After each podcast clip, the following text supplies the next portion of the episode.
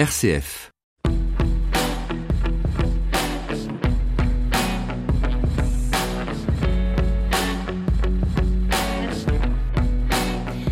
Bienvenue dans ce nouveau décryptage et nous allons évoquer dans un instant les annonces d'hier soir d'Emmanuel Macron. Le président a livré devant la presse ses réponses pour tenter d'éteindre la crise des gilets jaunes et relancer son quinquennat à un mois des élections européennes. Retraite à 62 ans, objectif de plein emploi en 2025, dose de proportionnelle, suppression de l'ENA. Que faut-il retenir de son allocution? Analyse et réaction à suivre dans un instant. Nous ferons un détour par le Sri Lanka, touché le dimanche de Pâques par des attentats meurtriers. Daesh a revendiqué ces attentats, mais selon le gouvernement, ils ont été perpétrés par un mouvement islamiste local. Des événements qui risquent de déstabiliser un pays où les quatre grandes communautés religieuses arrivent à vivre ensemble, malgré une récente guerre civile qui a opposé les bouddhistes aux autres religions. Et puis nous entendrons enfin le témoignage d'Alexandre Gadi, spécialiste d'architecture, président de l'association Cité Monuments. Il estime que le gouvernement veut aller bien trop vite pour reconstruire la cathédrale Notre-Dame de Paris. Entretien en fin de magazine. RCF. Décryptage. Présenté par Florence Gau. Cinq mois après le début du mouvement des Gilets jaunes, trois mois après le grand débat, Emmanuel Macron a donc pris la parole hier soir. Pendant deux heures et demie, il a défendu devant la presse les mesures avec lesquelles il espère relancer son quinquennat. Pouvoir d'achat, retraite, démocratie, décentralisation, environnement, santé, ruralité.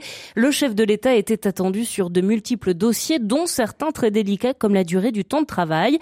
Mais pour de nombreux Gilets jaunes, le compte n'y est pas. Bonjour Christian Vadon. Bonjour Florence. Alors avec vous, nous allons revenir sur les mesures annoncées par Emmanuel Macron et certaines propositions justement faites par les Gilets jaunes ont été tout simplement écartées par le chef de l'État. Et c'est le cas de la plus emblématique, celle sur un référendum d'initiative citoyenne. C'est donc non pour Emmanuel Macron. Le RIC remet en cause la démocratie représentative, disant ne pas croire, je cite, à la République du référendum permanent. Il a toutefois proposé de donner plus de place à la voie référendaire.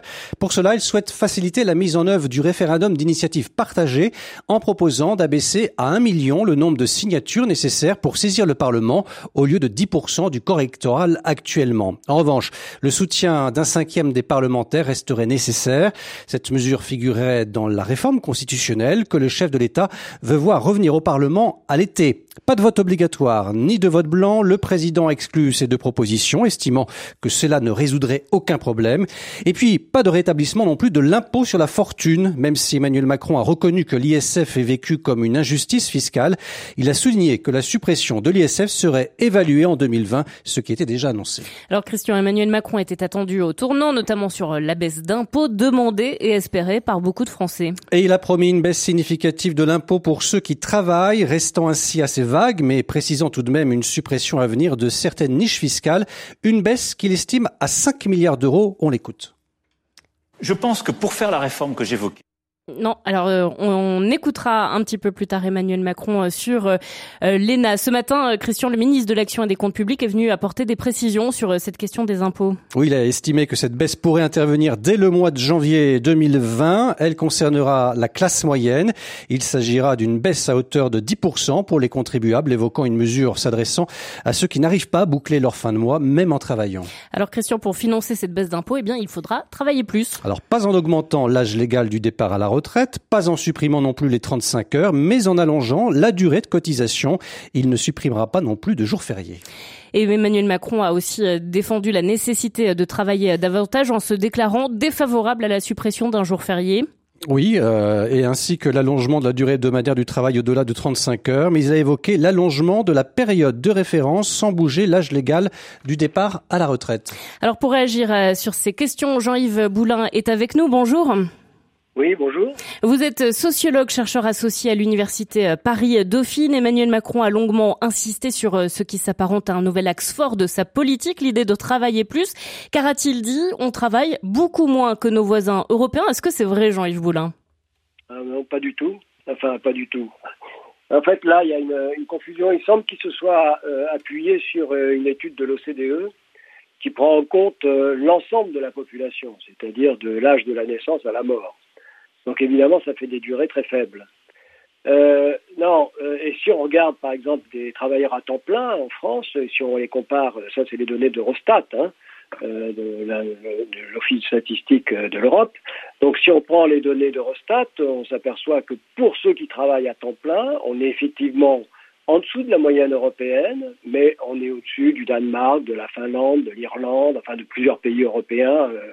Euh, qui sont dans, dans, notre, dans notre euh, ensemble économique. Et si on prend l'ensemble de ceux qui travaillent, c'est-à-dire ceux qui travaillent à temps plein et à temps partiel, là, pour le coup, on est au-dessus de la moyenne européenne parce que tous les pays nordiques, l'Allemagne, l'Angleterre, les Pays-Bas, etc., euh, travaillent de ce point de vue, sont en dessous de nous parce qu'ils ont développé le temps partiel et des temps partiels courts euh, beaucoup plus qu'en France où nous on privilégie plutôt des temps partiels longs. Alors travailler euh, plus, euh, c'est en substance ce qu'a dit Emmanuel Macron, ça reste toutefois assez flou, on ne voit pas encore très bien comment. D'ailleurs, comment les Français se positionnent face à, cette idée de travailler davantage? Bah, d'une façon générale, si, mais c'est pas que les Français d'ailleurs, quand on, dispose de peu de données là-dessus, mais euh, les études qui sont faites en particulier sur les conditions de travail par la Fondation de Dublin, qui est la Fondation pour l'amélioration des conditions de vie et de travail, fondation de la de la de, l'Europe, hein, de, la, Commission européenne, qui est financée par la Commission européenne, euh, elle fait une grosse enquête tous les cinq ans euh, sur les conditions de travail. Et à la question, est-ce que vous vous êtes satisfait de votre durée du travail, est-ce que vous souhaitez augmenter ou baisser Ben voilà, on a une, plus grande majorité de gens qui souhaitent baisser. Ceux qui souhaitent monter sont ceux qui sont à temps partiel euh, contraint, par exemple, et qui voudraient augmenter leurs horaires, ou des, des temps partiels marginaux, euh, comme aux Pays-Bas, euh, comme dans certains pays comme l'Angleterre ou l'Irlande. Mais en France, il y a il n'y a pas une envie de travailler plus. Il y a une envie de gagner plus, mais il n'y a pas une envie de travailler plus. Euh, je pense que les différentes mesures qui sont envisagées, que alors qui sont envisagées, qui étaient envisagées avant les annonces euh, effectives du président, c'est-à-dire supprimer un jour de congé, il a compris que ça ne marcherait pas.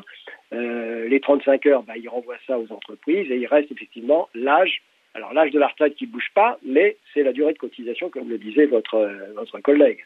Alors est-ce que ça veut dire que ça revient au même finalement si on bah, d'une certaine, manière oui, puisque en fait euh, s'il faut si on monte pour aujourd'hui il faut 42 années euh, pour avoir une retraite à taux plein.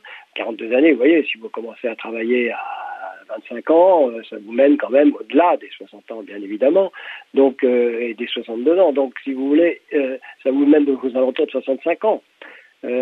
donc, oui, si on passe à, alors à 45 ans ou 42, à 43 ou 44 ou 45, je sais pas, hein, pour l'instant il n'y a pas d'annonce. évidemment, ça reviendra au même, c'est-à-dire, et surtout, je trouve qu'il y a si vous me permettez, je pense que dans les annonces qui sont faites, on renvoie à l'individu la, question. On la renvoie à l'individu dans une perspective qui est en plus punitive, c'est-à-dire il a parlé que de décote. Après tout, si on travaille au-delà de, au-delà de euh, une fois qu'on a euh, accumulé tous ces droits, il y a aussi l'existence d'une surcote. Mais ça, il n'en parle pas. Et ça, c'est un petit peu dommage parce que, en fait, euh, pourquoi ah, il a évoqué le fait qu'on rentrait plus tard que dans les autres pays sur le marché du travail, qu'on en sortait plus tôt. Euh, la raison, elle n'est pas liée aux individus. Les, entreprises françaises se débarrassent très souvent d'abord de des seniors. Euh, euh, les jeunes, ils, rentrent de façon chaotique sur, le marché du travail avec des, contrats courts, des CDD d'un mois, etc. Ils passent par le chômage, ils passent par la précarité, etc. Donc effectivement, ils s'installent pas vraiment sur le marché du travail. Donc ça, c'est la première chose. Et puis, surtout, il me semble qu'on reste dans un vieux schéma, le schéma où on se forme, on travaille, on part à la retraite. Euh, c'est-à-dire, il n'y a pas de réflexion aujourd'hui en France, mais ça, c'est pas que ce gouvernement, hein, ça existe depuis longtemps, sur les conditions de possibilité de repousser l'âge de départ à la retraite. Parce que l'idée de repousser l'âge de départ à la retraite, elle n'est pas complètement euh, utopique, pas, pas complètement folle, parce qu'effectivement, on vit plus longtemps, l'espérance de vie est plus longue. Donc effectivement, on peut supposer qu'on puisse travailler plus longtemps en âge. Et finalement, organiser le temps de travail sur l'ensemble de la carrière. Voilà, et ça ne veut pas dire de travailler plus longtemps en durée. Mais l'idée, souvent les gens, ils arrivent à l'âge de la retraite, ils sont épuisés, etc. La France, c'est le pays du burn-out quand même. Hein. C'est le pays où il y a le plus de burn-out. Parce qu'effectivement, on est peu à travailler, le taux d'emploi est plus faible que dans d'autres pays, mais euh, on travaille beaucoup. Ceux qui travaillent travaillent beaucoup. Parce que justement, le taux d'emploi est faible parce qu'il y a du chômage, important. Il y a 7 à 8 millions de personnes qui sont en sous-emploi. Si on prend les temps partiels subis, les chômeurs, le halo du chômage, tous ceux qui sont découragés, etc. Donc ça, c'est une première chose quand même qu'il faut, qu'il faut avoir à l'esprit. Donc effectivement, euh, il ne faut pas arriver à l'âge de la retraite, aux alentours de 60 ans, complètement épuisé. C'est ce, qui, c'est ce qui se passe en fait. Et les gens, ils partent. Ils préfèrent partir parce qu'ils n'en peuvent plus. Donc l'idée, ce serait plutôt de s'inspirer des pays scandinaves.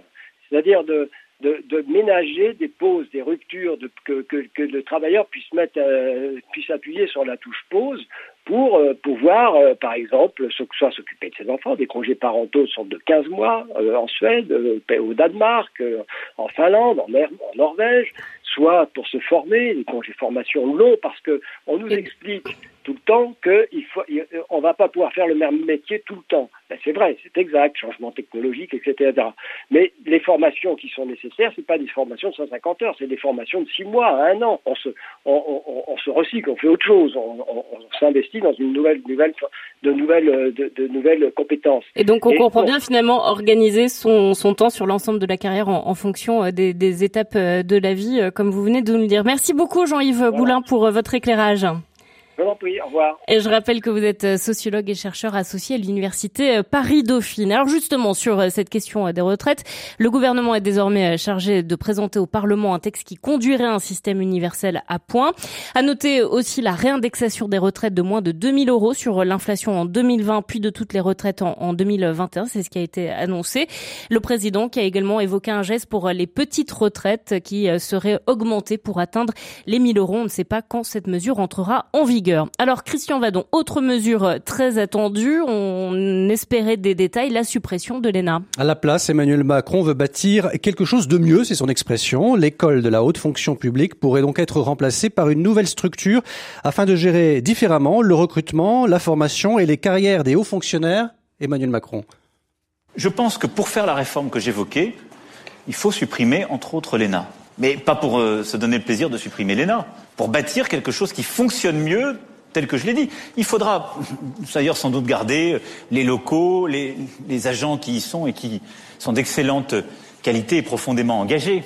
Mais je ne crois pas sur ce sujet, en quelque sorte, au rafistolage.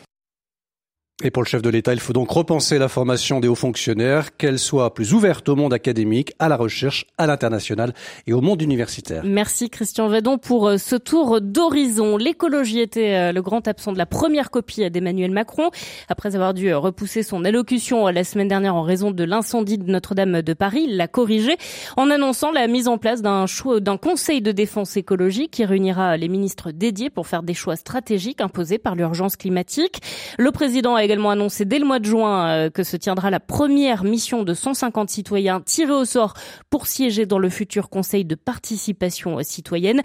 L'objectif étant de redessiner toutes les mesures concrètes d'aide aux citoyens sur la transition climatique. Chez les défenseurs du climat, c'est la déception. On en parle avec la présidente du WWF. Bonjour Isabelle Autissier. Bonjour. Alors vous estimez que ces annonces ne sont pas suffisamment concrètes, c'est bien ça? Bah euh, oui, moi je suis pas contre hein, un conseil de défense, euh, pourquoi pas. Enfin encore faudrait-il savoir euh, ce qu'il va faire et comment il va fonctionner, parce que on a déjà un empilement de différentes instances qui s'occupent de ça et, les citoyens, pourquoi pas aussi. Mais mais je trouve qu'on on sait déjà tellement bien ce qu'il faut faire sur la transition écologique euh, en matière de climat, en matière de déplacement, en matière d'isolation, en matière de, de, de nutrition, d'agriculture. De, on, on, a déjà la boîte à outils, on l'a déjà quand même. Donc je regrette un tout petit peu que que finalement euh, le, le, gouvernement, euh, par ses annonces, euh, quelque part botte un peu en touche et, et, et va euh, redonner la responsabilité à d'autres instances et à d'autres gens. voilà, c'est vrai que nous on s'attendait quand même à, à, des choses plus concrètes et, et plus organisées. Surtout qu'on se rend bien compte qu'aujourd'hui ça fait partie réellement des préoccupations des Français, ça, ça fait partie des sujets qui sont ressortis du grand débat. Bah, on, l'a vu euh, dans le grand débat, on l'a vu avec la pétition sur le climat, euh, et, et, on le voit maintenant un peu partout, et c'est d'ailleurs tant mieux. Je pense que les, les citoyens français se rendent compte de l'urgence climatique, mais aussi euh, de l'urgence en termes de nature et d'environnement. La semaine prochaine, on va avoir l'équivalent du GIEC pour la biodiversité qui malheureusement ne va pas nous annoncer les bonnes nouvelles. Euh, je n'ai pas entendu le mot ni nature ni le mot biodiversité dans, dans l'heure du discours du président, alors que ça fait partie des, des très très grands risques auxquels nos sociétés sont exposées que l'écroulement du vivant. Donc euh, donc voilà, on est on est un peu sur sur euh, voilà, on, va voir, on va continuer à travailler évidemment avec tout le monde, mais on aurait quand même voulu euh, avoir des choses plus fortes et plus concrètes. Justement, vous le disiez, on connaît l'urgence, on connaît les solutions, on peut finalement se demander si presque il n'est pas trop tard, car malgré la prise de conscience, eh bien, euh, les choses n'avancent pas suffisamment vite. Alors évidemment, les, citoyens peuvent faire des choses, mais sans l'appui des gouvernements, ça va être compliqué. Oui, tout le monde doit faire des choses. Les, les citoyens qui commencent à en faire parce qu'ils se sentent concernés, mais euh, les entreprises, les collectivités, les collectivités, il faut le saluer, elles font aussi pas mal de choses. Euh, donc, il faudrait quand même que l'État fasse sa part euh, au niveau euh, des, euh, des, lois, par exemple, et, et, au niveau des investissements et au niveau de voilà. Or, tout ça, on le on le voit pas, on l'attend toujours. Ça fait quoi, 10 ans, 15 ans, 20 ans qu'on attend euh, un signal fort sur ces questions-là. Donc malheureusement, la fenêtre d'opportunité euh, est en train de se refermer euh, pour éviter en gros à nos sociétés ce choc, ce choc climatique et, et, ce choc de biodiversité qu'on qu'on risque de subir, qui nous coûtera infiniment plus cher. Donc, euh, en, en, différant euh, les choses qu'on sait qu'on doit faire aujourd'hui, euh, bah, finalement, ça va nous coûter infiniment plus cher euh, demain et même pas demain, j'allais dire à la fin de la journée, quoi. Un dernier mot sur, euh, vous l'évoquiez, euh, les chercheurs de l'IBES, la plateforme scientifique mondiale sur la biodiversité euh, qui se réunissent à partir de lundi à Paris. Ils présenteront une semaine plus tard un rapport crucial sur l'état des espèces et des écosystèmes. Ce sera avant le grand rendez-vous onusien de 2020 en, en Chine. L'enjeu de, cette rencontre qui débute lundi, c'est quoi?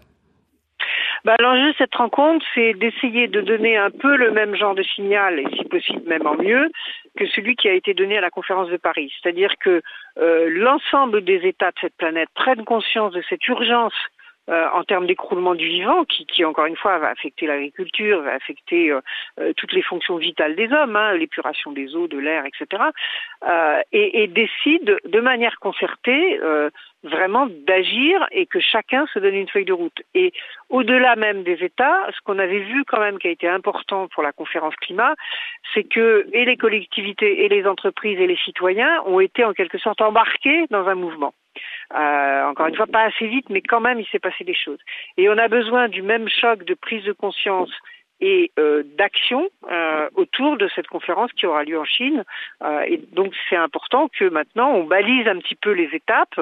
Donc le rapport de l'IBES, euh, le, le, G7 sur euh, qui doit traiter de ces questions-là, un certain nombre de grands rendez-vous internationaux pour que on puisse quand même en 2020 euh, arriver à arrêter de détruire cette biodiversité. Vous savez que le, rapport du WWF, c'est concernant les vertébrés sauvages, c'est moins 60% euh, dans les 40 dernières années. Donc c'est absolument colossal. On est en train de, vraiment d'impacter de manière extrêmement grave pour nous, pour la nature et pour nous, euh, toutes, ces, toutes ces espèces et ces équilibres du vivant. Un grand merci Isabelle Autissier d'avoir été en, en direct avec nous. Merci. Et je rappelle que vous êtes la présidente du WWF. Et puis ajoutons pour refermer cette page qu'Edouard Philippe réunira dès lundi le gouvernement et les responsables de la majorité en séminaire avec donc l'idée d'organiser la mise en œuvre des mesures annoncées par Emmanuel Macron. Décryptage, le magazine de la rédaction. Se rendaient à la messe de Pâques comme de nombreux catholiques de par le monde. Le Sri Lanka a été le théâtre dimanche dernier d'attaques meurtrières perpétrées contre des églises mais aussi contre des hôtels.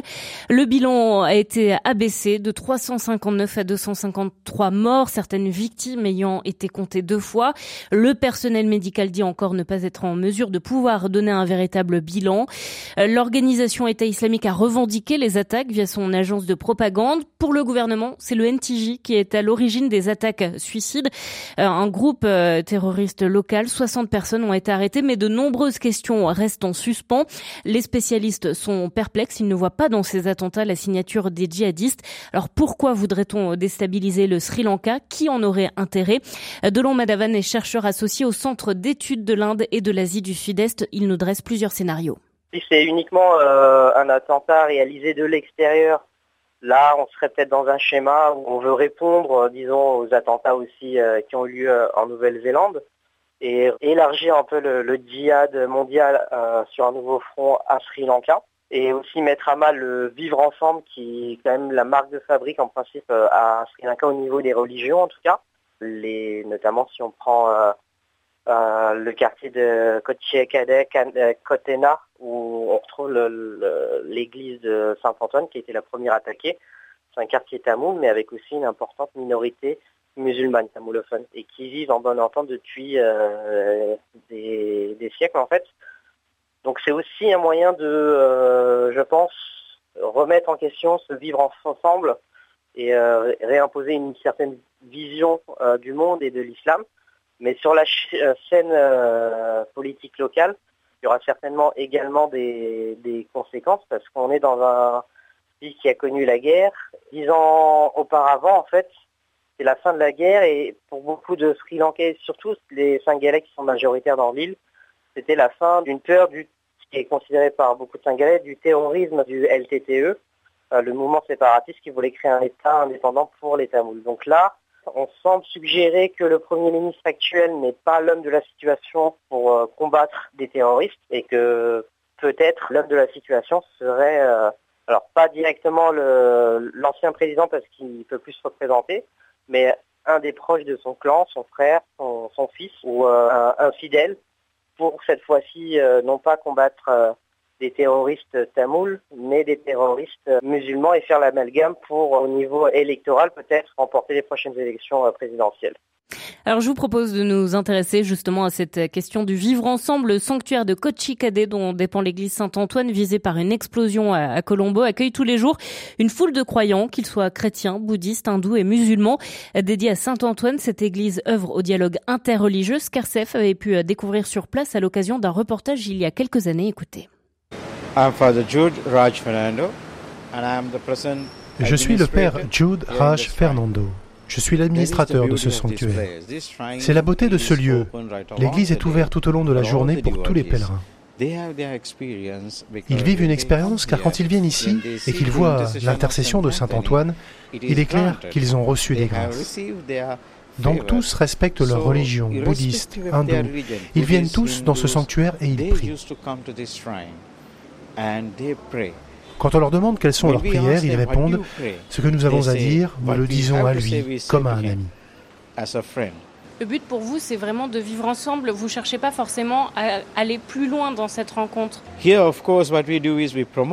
que nous voulons promouvoir, c'est la paix et l'harmonie, parce qu'il n'y a aucune discrimination ici. Tout le monde peut entrer ici à n'importe quel moment. On ne vous demande pas d'où vous venez. C'est un endroit où nous ne formons qu'une seule et même nation, qu'une seule et même famille.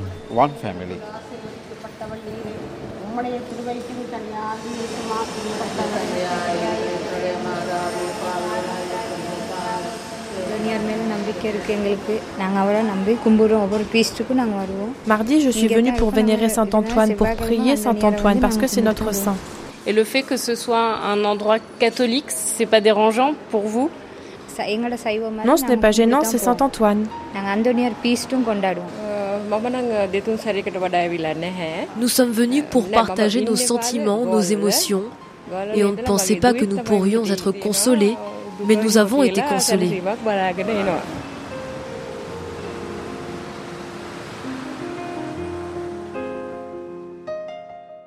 Voilà pour euh, ces quelques éléments euh, de compréhension euh, du pays. Toutes les églises catholiques du Sri Lanka vont rester fermées les prochains jours. Aucune messe ne sera célébrée tant que la situation sécuritaire ne se sera pas améliorée. Décryptage, Florence Go. Les Français et leur euh, patrimoine, c'est une grande histoire d'amour. L'incendie de la cathédrale Notre-Dame de Paris a créé une émotion qui a largement euh, dépassé euh, nos frontières, à tel point que le gouvernement veut aller vite. Le projet de loi pour la reconstruction de Notre-Dame a été présenté dès cette semaine en Conseil des ministres, mais peut-être cela va-t-il trop vite?